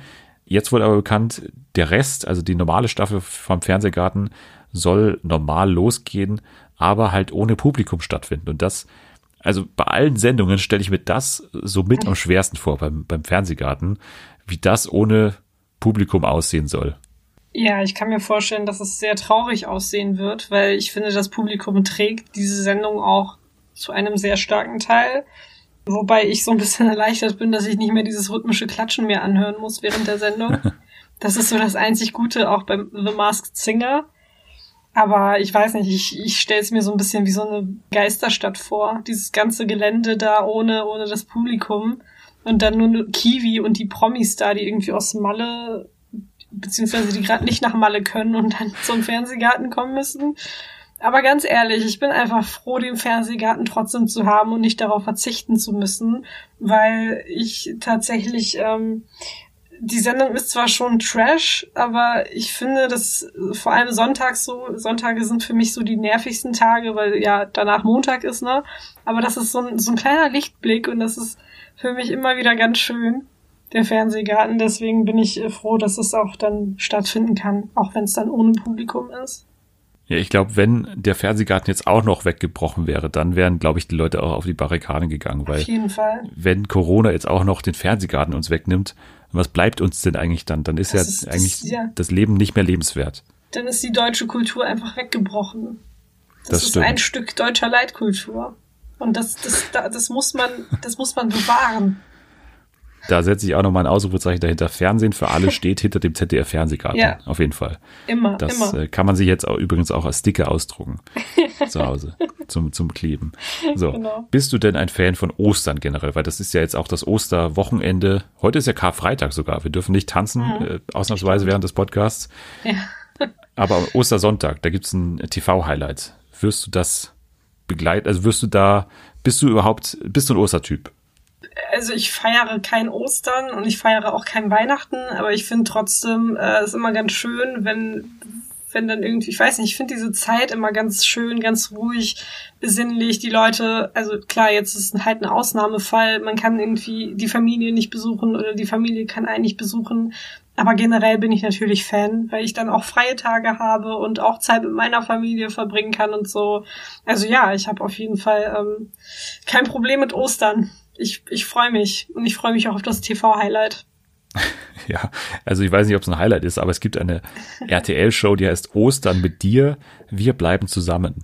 Da werden Angela Fingererben und Wolfram Kohns ja versuchen, Familien per Skype zusammenzuschalten, nehme ich mal an. Also man, man ist jetzt schon aufgefordert worden äh, im RTL-Programm, dass man Videobotschaften einsenden kann. Die werden dann anscheinend gespielt. Ich weiß nicht, wie genau festgelegt wird, dass dann auch der andere Part sozusagen, dem man die Videobotschaft schickt, dass der dann auch die Sendung schaut. Also die müssen ja dann Bescheid bekommen haben, aber dann ist es ja eigentlich keine Überraschung mehr. Dann hätte man doch auch einfach nur die irgendwie per Skype anrufen können. Ich weiß es nicht. Das wird auf jeden Fall passieren. Außerdem ist Reporter Ralf Herrmann mit süßen Überraschungen im Einsatz. Das steht so in der Ankündigung. Also ich weiß nicht, was, also was dann da passieren wird, weil der darf ja dann auch, muss ja auch Abstand halten. Ich weiß nicht, was der dann da in den Häusern direkt machen wird. Vielleicht irgendwie Ostereier verstecken oder was bei einer Suche dabei sein. Keine Ahnung, kann ich mir vorstellen. Bist also du da dabei? So, ja, also nur wenn das so gut klappt wie die Live-Schalte bei Let's Dance. Hast du, hast du die gesehen? Nee, was war da los? Das war eine Katastrophe. Also äh, die, die Frau Finger Erben und Herr, Herr Kohn wurden da zugeschaltet und ich weiß nicht, da gab es einfach so eine krasse Verzögerung. Jedes Mal, wenn Daniel Hartwig irgendwas gesagt hat, worauf die antworten sollten, haben die dann drei Minuten später gefühlt geantwortet und dann hat Hartwig wieder angefangen zu reden. Dann haben alle übereinander drüber geredet und äh, Wolfram hat dann Ja, irgendwann drüber, seinen drüber hässlichen- reden ist scheiße. Das, ja, hat dann halt irgendwann seinen Fuß gezeigt mit so richtig hässlichen Zehennägeln. Und es war eine Katastrophe, wirklich. Und wenn das dann auch so, so vonstatten geht, vonstatten gehen wird am Sonntag, dann sehe ich schwarz. Ja, Delay ist immer blöd, wenn man so ein bisschen Delay hat. Das, äh, Das ja, das, wir ja. äh, der musste sein, der musste sein. ja. Naja. Also Ostern mit dir könnt ihr bei RTL also feiern. Äh, euer Osterfest wird nicht versaut werden. Oder vielleicht wird es erst recht versaut werden durch die Ja, Sendung ich Ostern glaube. mit dir. Ich weiß es nicht. Schlag den Star. Ist das für dich ein Thema? Überhaupt nicht. Überhaupt nicht. Gut, denn äh, da gibt's zwei neue Kontrahenten, die feststehen. Am 2. Mai geht's in die nächste Sendung. Und ich verrate dir mal, das sind zwei Leute, zwei Männer aus dem GNTM-Kosmos, die da gegeneinander antreten. Wer könnte da in Frage kommen? Thomas Hayo Ja? Nummer und eins? Boris Entrup, Nee. äh, Nein. Wolfgang Job. Nee, aber ja, das wäre wär's spannend. Alt, der Äh, würde wahrscheinlich sterben währenddessen. ja, das äh, habe ich nicht gesagt, schwierig. aber Ich hab's gesagt. ich stehe dazu. okay. Äh, mir fällt gerade niemand ein. Thomas Rath. Nee, es ist tatsächlich noch ein, äh, ja, also du gehst schon in die richtige Richtung. Es ist schon einer, der Ayman schon. Amin. Nee, nee, auch nicht. Äh, Jorge. es ist Jorge. Wirklich? Ja. Jorge Geil. González gegen Thomas Hayo Ach, wie cool. werden ohne Studiopublikum gegeneinander antreten. Wie schon vor, weiß nicht, drei, vier Wochen die äh, Dagi B gegen Blümchen. Mhm. Jetzt also die neue Show mit äh, Jorge González gegen Thomas Hayo. Gab schon uninteressantere Duelle, Auf jeden ich. Fall. Ich werde sogar reinschauen, glaube ich. Ja, gegen am 2. Jorge. Mai kannst du dir aufschreiben. Bin gespannt, wie Jorge so sportlich ist, weil der ist ja schon so, ich auch. Mhm. also Muskeln hat er ja schon. Das sieht man ja auch so an den Oberarmen und so. Der macht auch, glaube ich, viel Sport. Aber so Ballsportarten und weiß ich nicht, da gibt's ja auch dieses Quiz und so. Also er ist ja schon, er ist ja, glaube ich, äh, ist er nicht sogar Physiker oder irgendwie, der ist doch irgendwie so ganz aus, also ganz schlauer Kerlchen, Kerlchen Weiß ist er doch. gar nicht. Ich glaube schon, der ist ähm, in Kuba, ist er, hatte, hatte nicht sogar Doktortitel irgendwie, irgendwas, also der hat auf jeden ich Fall stark, ich äh, starken akademischen Hintergrund. Leben und Karriere.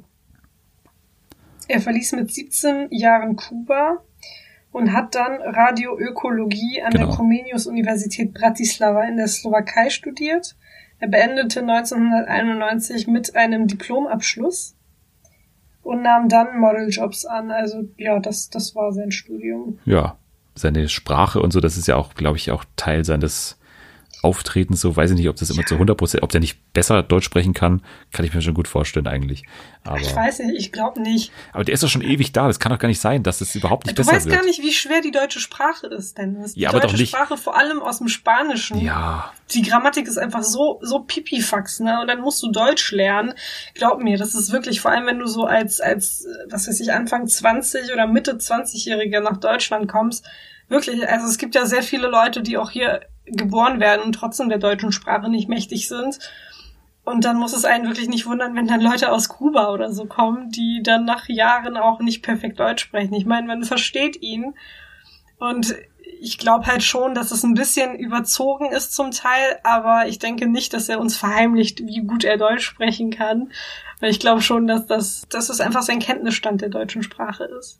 aber du glaubst doch nicht, dass der jetzt, wenn er so, weiß nicht, Einwohnermeldeamt oder der meldet hier neuen, neuen äh, Fischerschein an oder was auch immer, dass der dann so spricht. Das kann ich mir doch nicht vorstellen. Ja, also der spricht dann nicht Hola, Chica, ich möchte das und das anmelden, sondern der redet dann halt normal Hola, Chica, ich, oder Hola, Frau, so und so.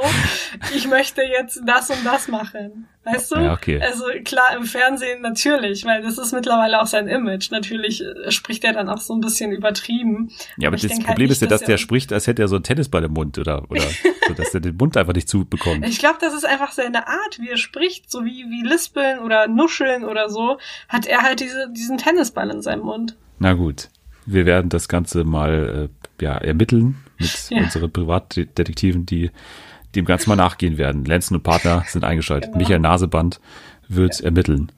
Bernie Kuhn auch. Okay, dann haben wir unser, unsere Top Guns auf ihn angesetzt. So, jetzt wechseln wir aber in die Fiction und da wollten wir noch über eine Serie sprechen. Ich kann sie euch ans Herz legen, finde ich. Du hast sie auch geguckt und du hast mir, glaube ich, gesagt, du hast sie im Zug geguckt, oder? Also über zwei Tage verteilt. Ja. Das war dann doch nicht so eine Sitzung, wie ich das sonst immer mache. Äh, aber ja, ich habe sie auf jeden Fall sehr schnell verschlungen. Es geht um unorthodox oder unorthodox, wie man das jetzt Ganze sagen will, weil man muss sagen, man weiß nicht so ganz, ist es eine deutsche Serie? Es ist keine deutsche Serie, sie spielt in Deutschland eigentlich. Ähm, ich fand es auch super schwer festzulegen, wie ich das Ganze gucken soll, also mit wel auf welcher Sprache, weil es ist eh was Besonderes, dass die Serie auf Jiddisch zum ganz Ja. großen Teil stattfindet.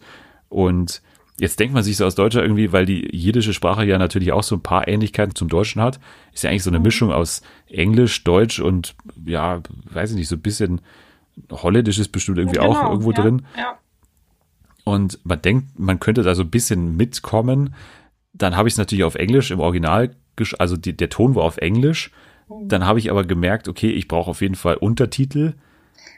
Dann waren aber die Untertitel habe ich auf Englisch angeschaltet. Da habe ich gemerkt, okay, ich verstehe aber so viele deutsche Wörter, dass mich der englische Text jetzt auch durcheinander bringt. Dann habe ich die Untertitel auf Deutsch gemacht und habe dann eben den Rest auf Englisch gelassen. Also ganz merkwürdig, weil und man ist auch super verwirrt, weil man also man versteht vieles von dem, was die sagen, aber irgendwie ist es dann in den Untertiteln dann doch leicht verändert manchmal. Äh, Es ist es war ein bisschen kompliziert, aber es ist ja nicht die, also ihr könnt ja schauen, wie ihr wollt. Naja, so un unorthodox, worum geht's? Es geht um wieder um eine Esther. Wir hatten schon vorher eine Esther. Äh, diesmal eine Esther, die ja ein Teenager ist, ich weiß nicht, 19 ist sie, glaube ich, in der Serie, die aus New York von einer streng orthodoxen Glaubensgemeinschaft, jüdischen Glaubensgemeinschaft, flüchtet und nach Berlin geht.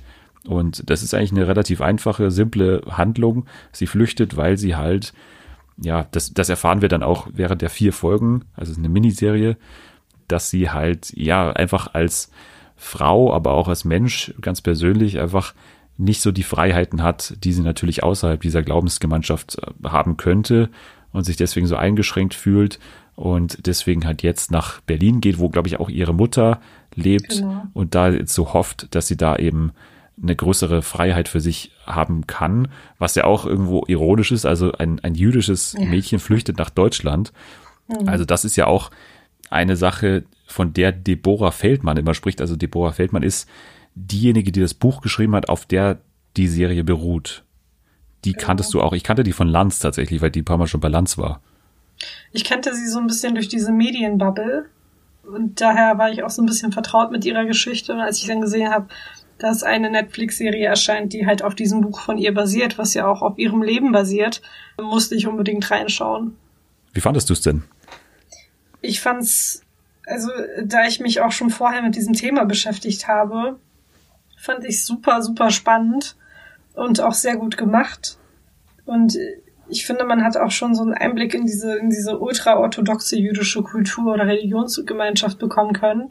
Ich war auch so ein bisschen von diesem Jiddischen verwirrt und fand es faszinierend, wie viele Ähnlichkeiten es dann doch schon zur deutschen Sprache gibt oder wie viele Einflüsse dann auch in der jiddischen Sprache gelandet sind. Also es gab ganz, ganz viele Sachen, die mich, die mich schon fasziniert haben in dieser Serie.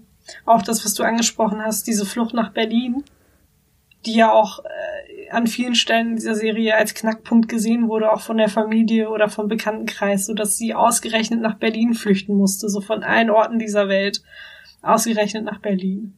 Also so viel zur Handlung können wir auch gar nicht mehr sagen, weil es eigentlich auch eine relativ klassische Handlung ist, die mich auch sehr erinnert hat an eine andere Serie, die zu einer ähnlichen Zeit letztes Jahr kam. Das war die Amazon-Serie Hannah. Ich weiß nicht, ob du davon mal gehört hast. Ich habe davon gehört, aber ich habe sie nicht gesehen. Mit äh, Joel Kinnerman unter anderem und eben auch mit einem jungen Mädchen, das in einer Jugend aufwächst, wo sie so soziale Gepflogenheiten der normalen Welt in Anführungsstrichen nicht so kennt und so. Und das hat mich in der ersten Folge vor allem sehr daran erinnert. Und ich war noch nicht so begeistert in der ersten Folge, aber wie das dann weitererzählt wird, wie das gemacht wird, auch die Erzählweise, dass man auch zwischen der Vergangenheit mit der Gegenwart so hin und her springt, hat mir alles gefallen. Auch ich fand die auch nicht zu, zu lang, die Episoden. Also das war eine gute Länge. Diese vier Episoden äh, hat absolut gepasst. Und es sieht auch wahnsinnig gut aus. Berlin sieht gut aus. Mhm. Und was wir wirklich sagen müssen, Shira Haas als ja, Mädchen, als Esther, unglaublich. Also wahnsinnig, Extrem. wahnsinnig gut. Ja. Eine tolle Schauspielerin, hat mich sehr erinnert an Joey King, die ja den äh, Emmy gewonnen hat mhm. für The Act, die auch sehr ähnlich aussieht, muss man sagen. Also sie hat dann auch sehr kurze Haare dann in der, äh, in dieser Serie. Aber Shira Haas muss ich wirklich sagen, eine absolute Neuentdeckung. Wahnsinnige Leistung da als, äh, als Hauptdarstellerin. Also hat dir wahrscheinlich auch ähnlich gut gefallen. Wirklich, ja, richtig gut. Da kann ich dir nur zustimmen. Ich finde auch den Cast allgemein, diese jungen Leute haben das wirklich so unglaublich gut gemacht.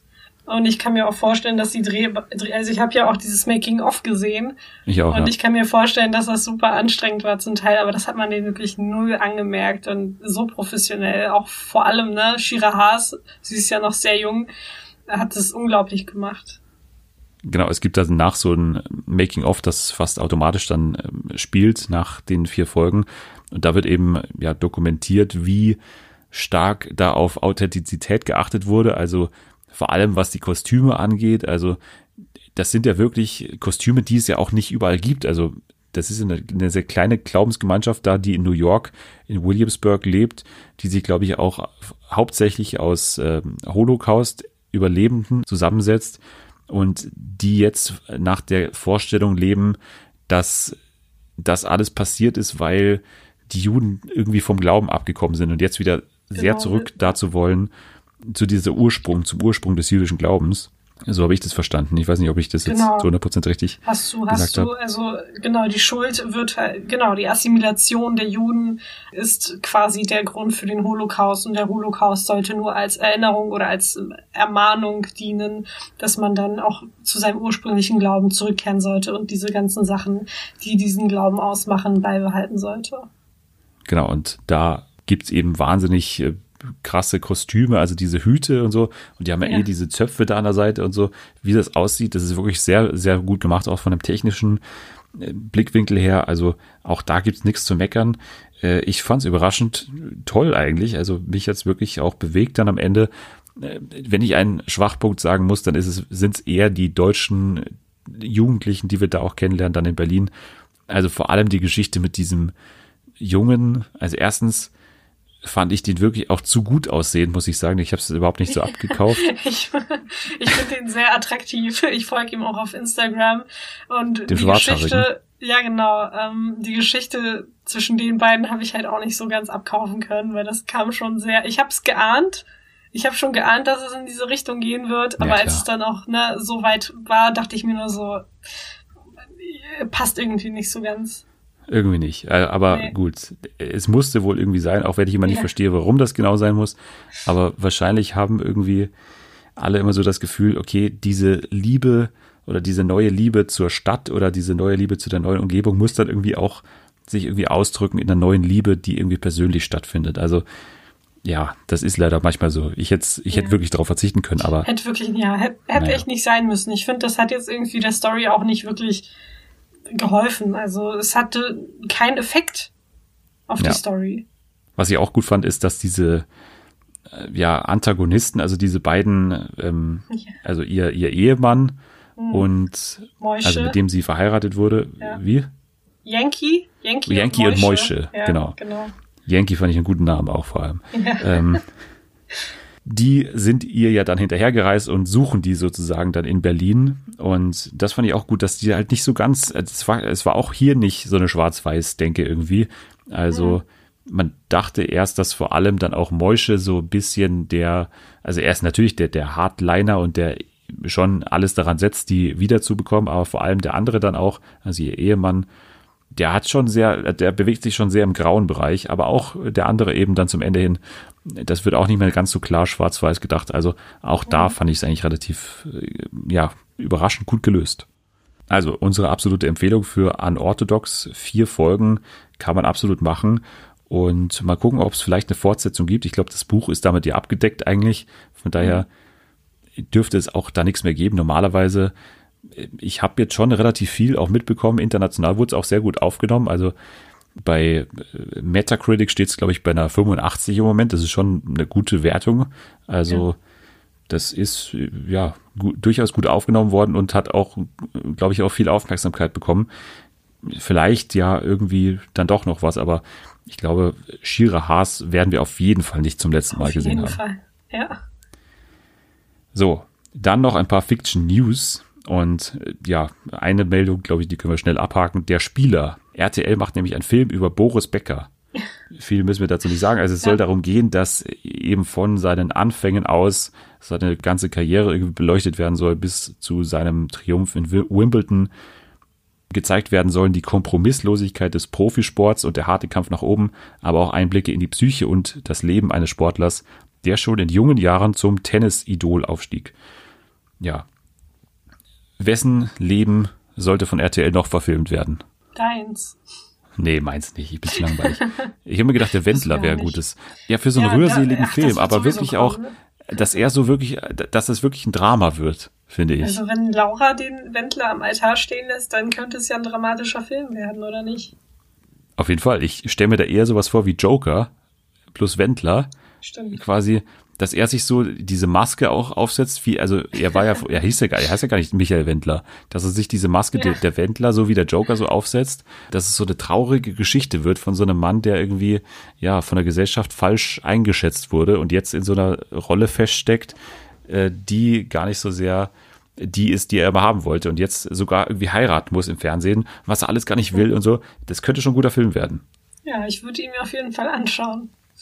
Mal gucken, wie RTL das aufnimmt. Ich werde das auf jeden Fall mal losmailen und weiterleiten an die diese Idee.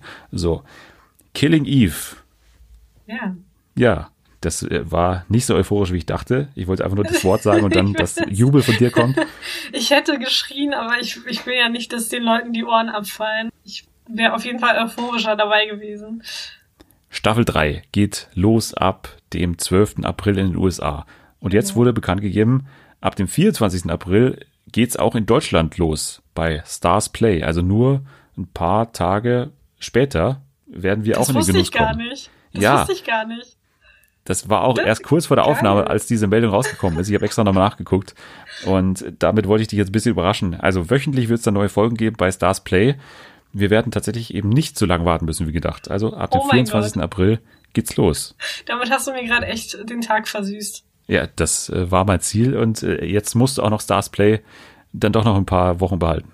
Das ist kein Problem. Wirklich, für Killing Eve würde ich alles machen. Für Jodie Comer und Sandra Oh und Fiona Shaw. Ich würde sogar jetzt den Beitrag für drei Jahre im Voraus zahlen, wenn ich müsste. Na gut, dann äh, macht es hoffentlich nicht, weil da der finanzielle Situation ist ja nicht ganz so auf Rosen gebettet im Moment. Keine Sorge, Herr Zwegert. Okay, dann räume ich das Whiteboard wieder weg. So, Killing Eve ab dem 24. April dann auch in Deutschland bei Stars Play. Acht Folgen wird die neue Staffel haben.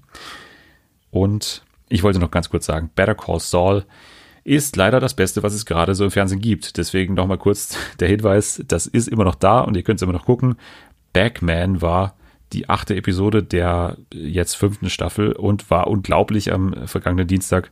Regie hat geführt Vince Gilligan, also der Breaking Bad Erfinder und äh, Co-Erfinder von Better Call Saul man sollte sich das angucken. Und ich freue mich auf den Tag, wenn du irgendwann mal auf den Genuss kommen wirst und vielleicht auch aufholen wirst und an dieser Folge ankommst, denn dann gibt es auf jeden Fall was zu besprechen. Leider kann ich jetzt im Moment nicht mehr dazu sagen, weil ich euch nicht spoilern will, dich nicht spoilern will.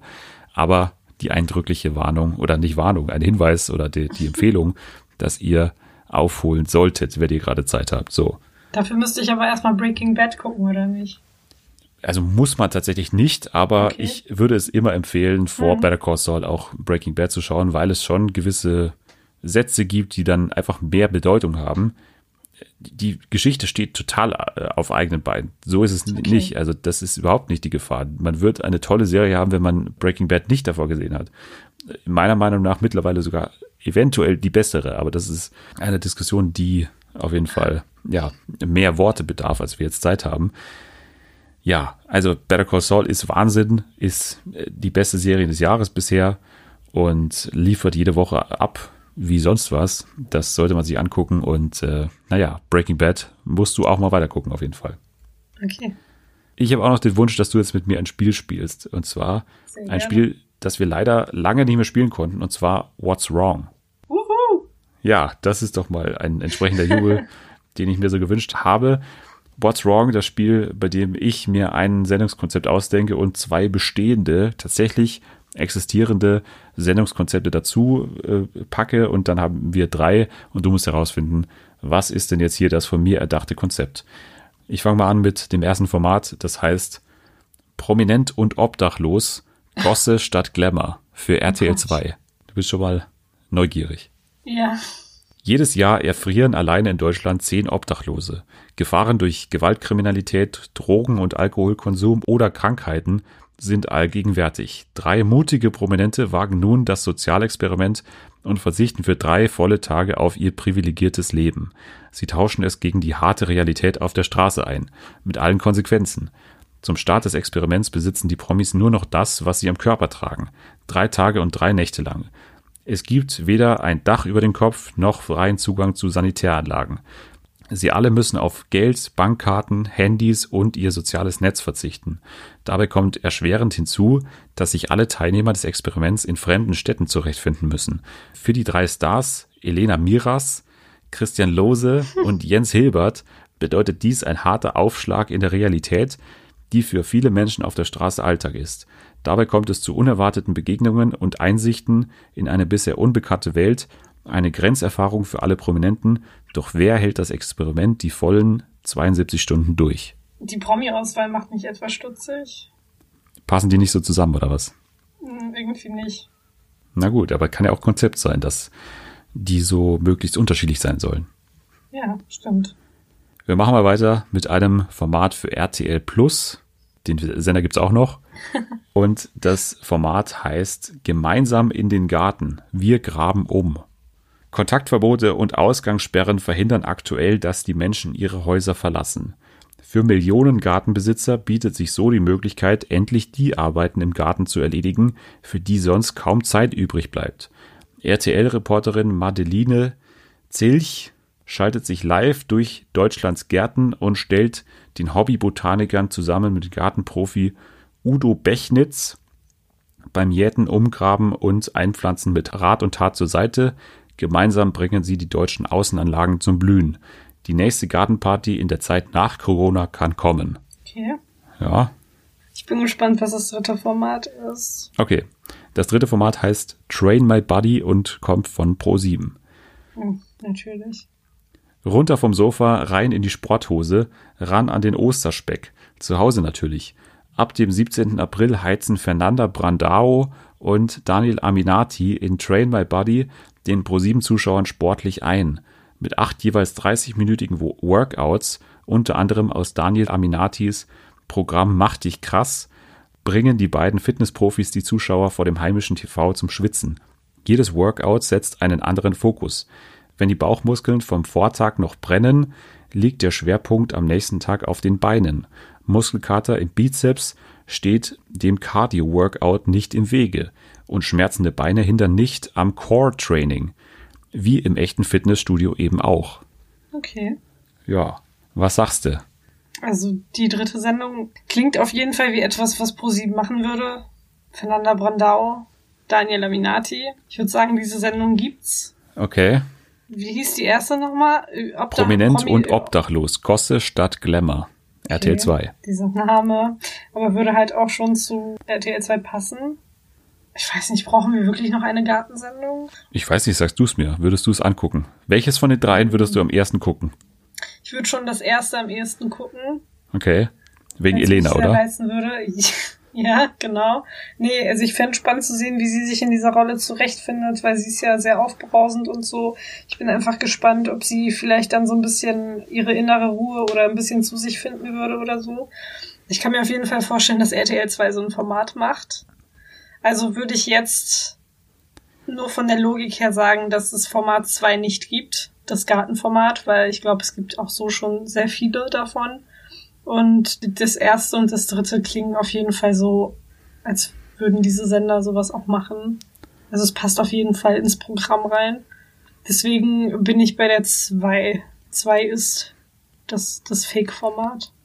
Okay, gemeinsam in den Garten, wir graben oben. Das ist, glaubst Genau. du, ist das von mir erfundene.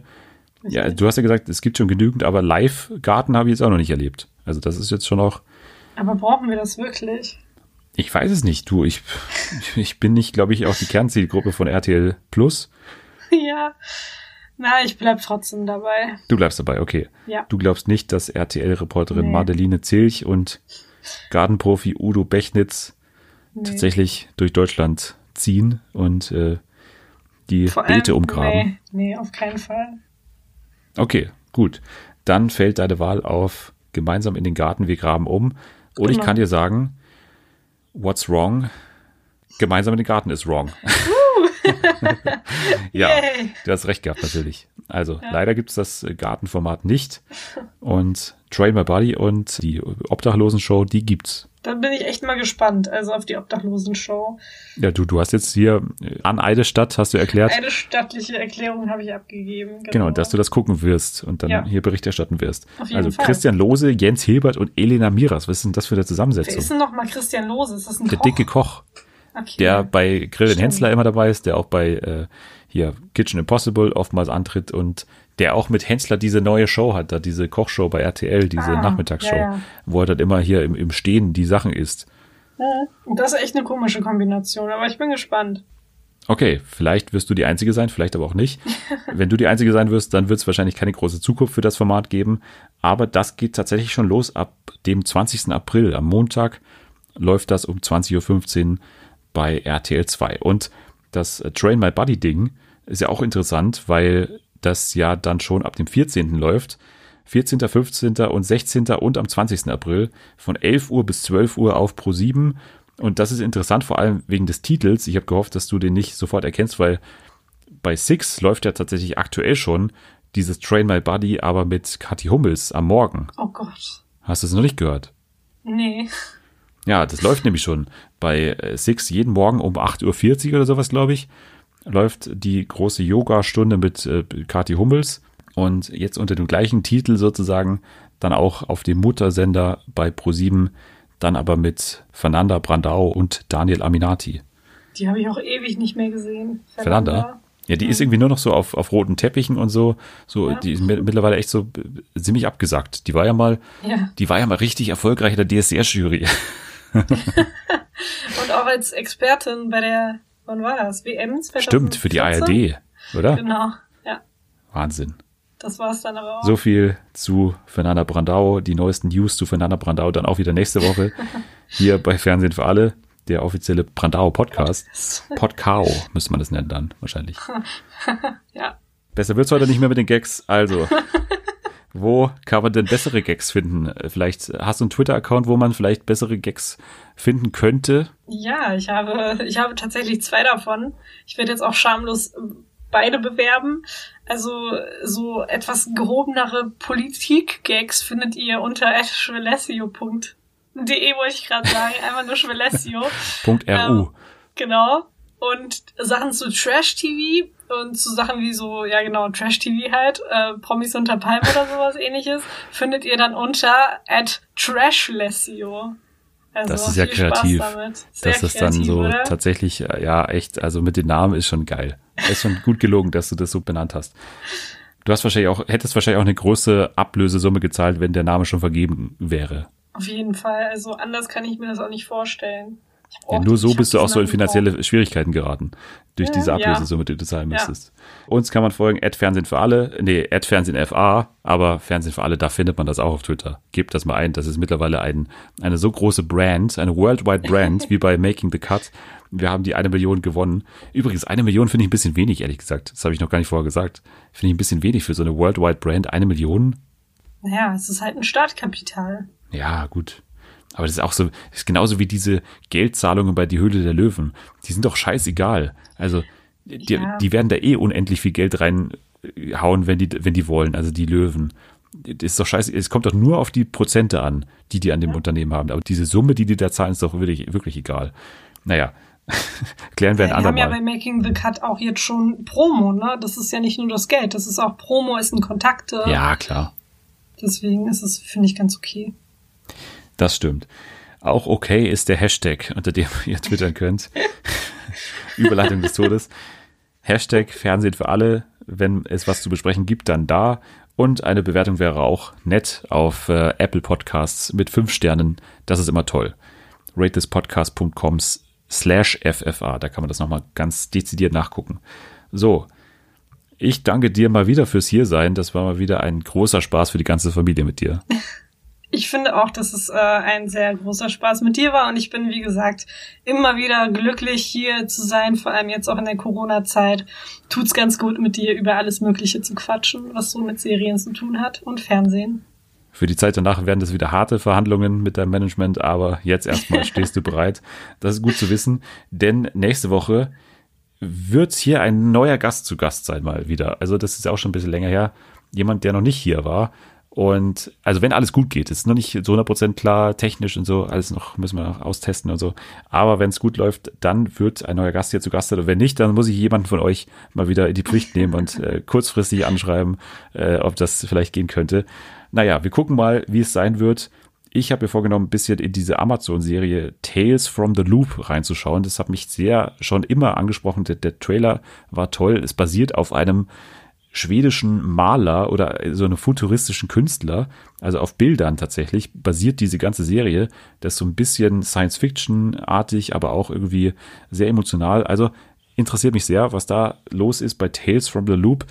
Und euch entlasse ich in die Woche. Habt schöne Ostern bleibt äh, zu Hause natürlich immer noch, das muss man immer noch sagen, obwohl das Wetter gut ist, aber ich glaube, ihr habt schon alleine in dieser Folge genug an die Hand bekommen, um die nächste Folge über die Runden zu kommen mit äh, einem Haufen an Programm. Also macht das Beste draus, bis nächste Woche und jetzt könnt ihr eigentlich schon mal abschalten.